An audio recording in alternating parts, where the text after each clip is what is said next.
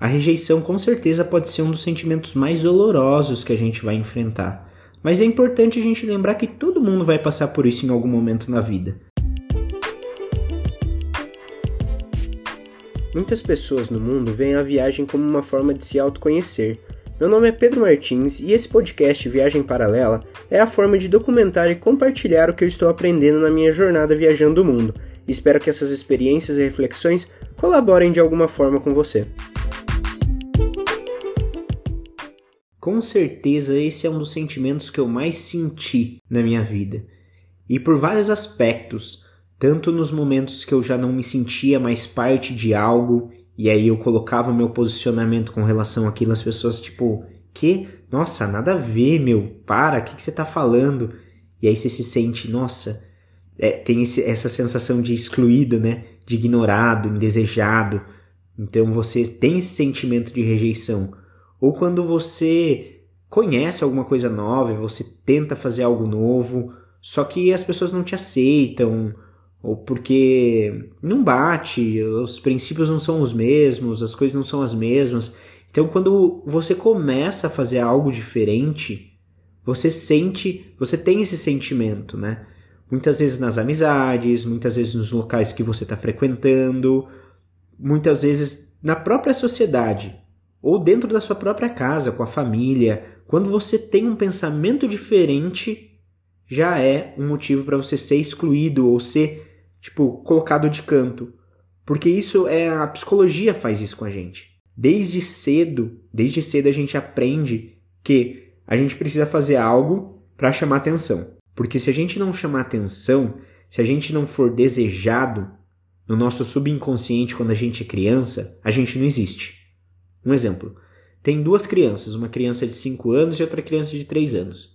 A criança de 3 anos, ela é nova, ela é recente ali na família. Então é óbvio que principalmente familiares, a criança de 5 anos vai pensar assim: opa, não tenho atenção. Estou sendo rejeitado.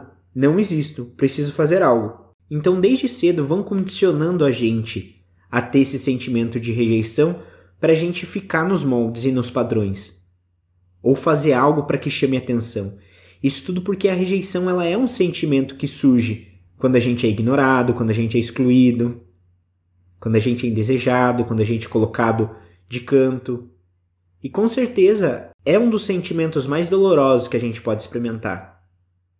Porque ela faz com que a gente questione da nossa identidade, da nossa autoestima, ou igual o caso que eu citei agora, na nossa existência. E é, essa rejeição ela pode vir né, de várias fontes, de vários lugares diferentes, como amigos, familiares, parceiros românticos, ou até pessoas que a gente não conhece, mas que por algum motivo já olha a gente diferente, ou porque a gente é de uma cultura diferente, ou porque a gente é de um lugar diferente, de um país diferente. Entender como essas rejeições afetam a nossa vida, com certeza vai fazer com que a gente se manifeste de formas diferentes em situações diferentes. E eu penso que a rejeição ela afeta a nossa vida de uma forma que ela deixa muito marcado.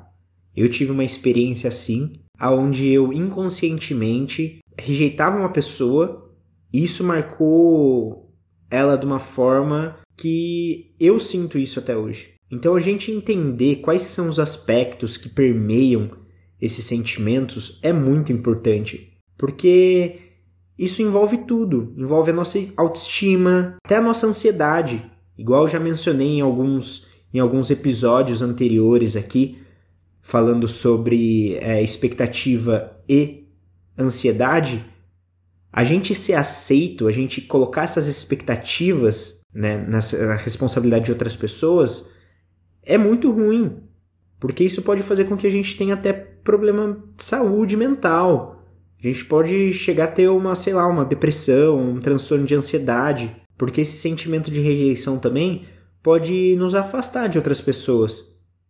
E aí a gente vai ter sempre esse sentimento né, de solidão, isolamento. A gente entender o que acontece, qual que é a dinâmica, o porquê que a gente tem esse sentimento, é muito importante. E faz total diferença na nossa vida, porque a gente vai ser mais consciente com a gente, com as outras pessoas com as atitudes que a gente vai ter. e principalmente a gente vai conseguir desconstruir várias coisas que já estão impressas no nosso DNA. E embora seja muito difícil lidar com a rejeição, existem algumas coisas que a gente pode fazer para superar esse sentimento, sabe? Não é algo que ah, é, a única a única solução é me isolar e só ter é, eu na minha vida. Não é isso que eu quero dizer. Ou ah, não vou ter interação com ninguém, ou que pronto, aí eu evito a rejeição.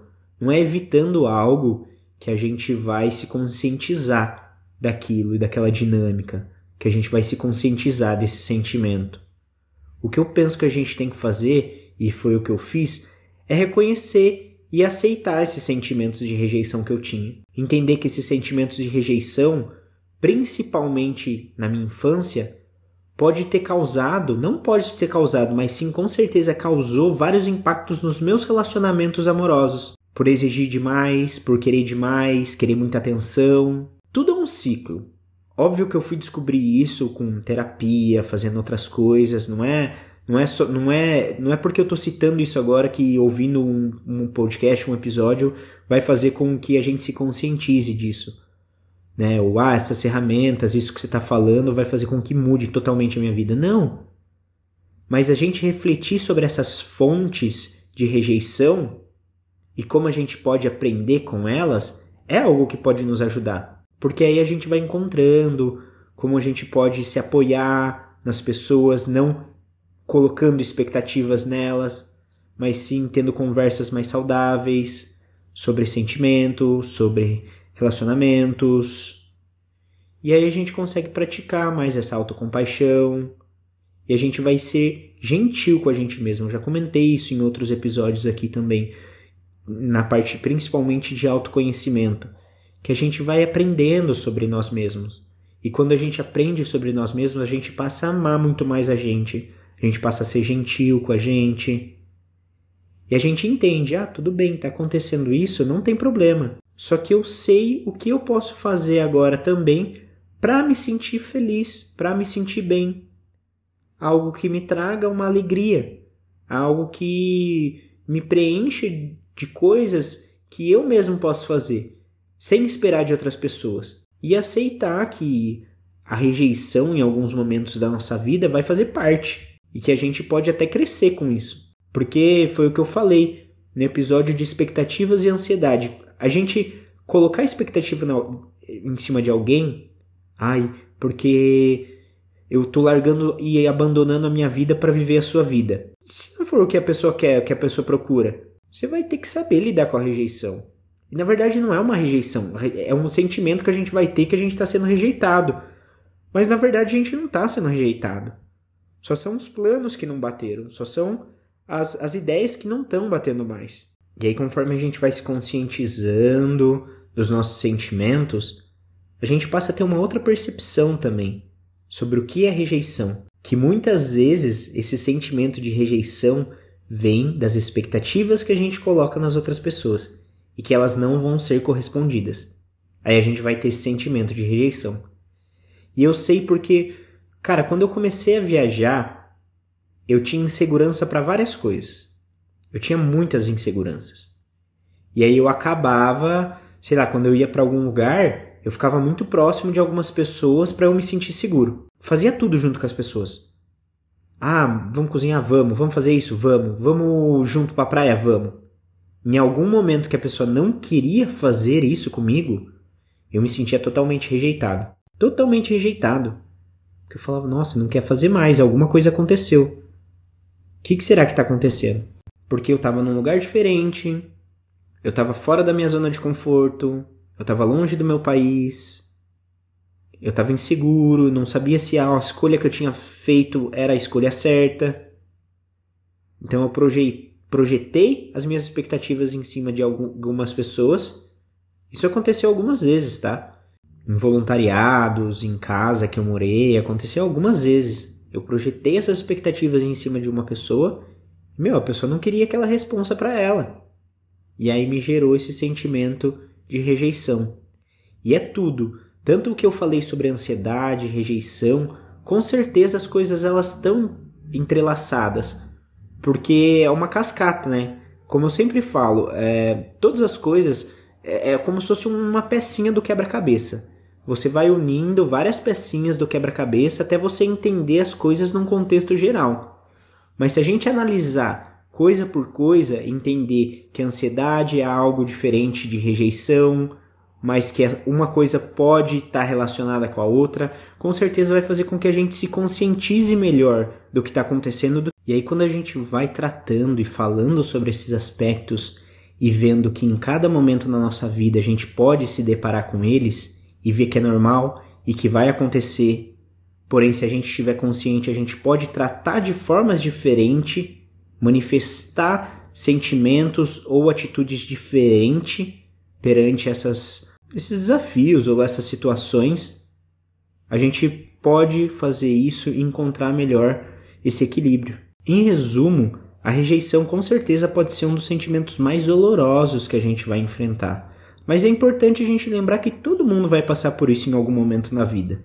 Ninguém tá. tá ninguém é uma exceção que não, não vai passar por isso. Todos nós vamos passar por esse sentimento em algum momento da nossa vida e a gente entender um pouco melhor como que a gente pode lidar com ele, como que a gente pode agir, com certeza vai fazer com que a gente tenha uma saúde mental muito melhor e uma vida muito mais saudável.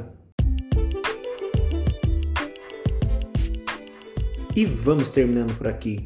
Se você gostou desse podcast, você viu que ele fez sentido para você, que você teve insights ou pensamentos ou conseguiu tirar algum proveito desse podcast, dessas experiências que eu compartilhei, compartilha com alguém também. Eu não impulsiono, eu não invisto dinheiro nesse podcast. A única coisa que eu invisto é meu tempo. E a única forma de fazer com que ele cresça cada vez mais é as pessoas que escutam esse podcast avaliar a gente, compartilhar ou enviar para alguém. Assim, cada vez mais a gente vai chegando ao ouvido de mais pessoas.